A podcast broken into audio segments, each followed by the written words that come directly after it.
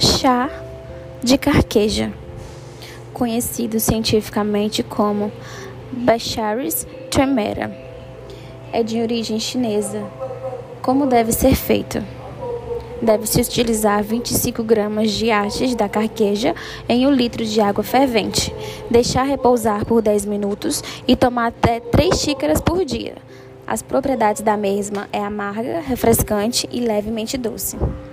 Ajuda em tratamentos de má digestão, prisão de ventre, diarreia, gastroenterite, anemia, gripe, febre, doença do fígado, diabetes, vermes intestinais, aftas, amigdalites, anorexia, azia, bronquite, colesterol, doenças da bexiga, má circulação do sangue e feridas.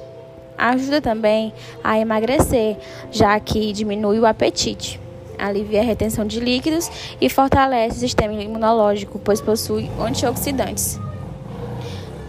A que tipo de pessoas deve evitar? Deve-se evitar em gestantes e lactantes.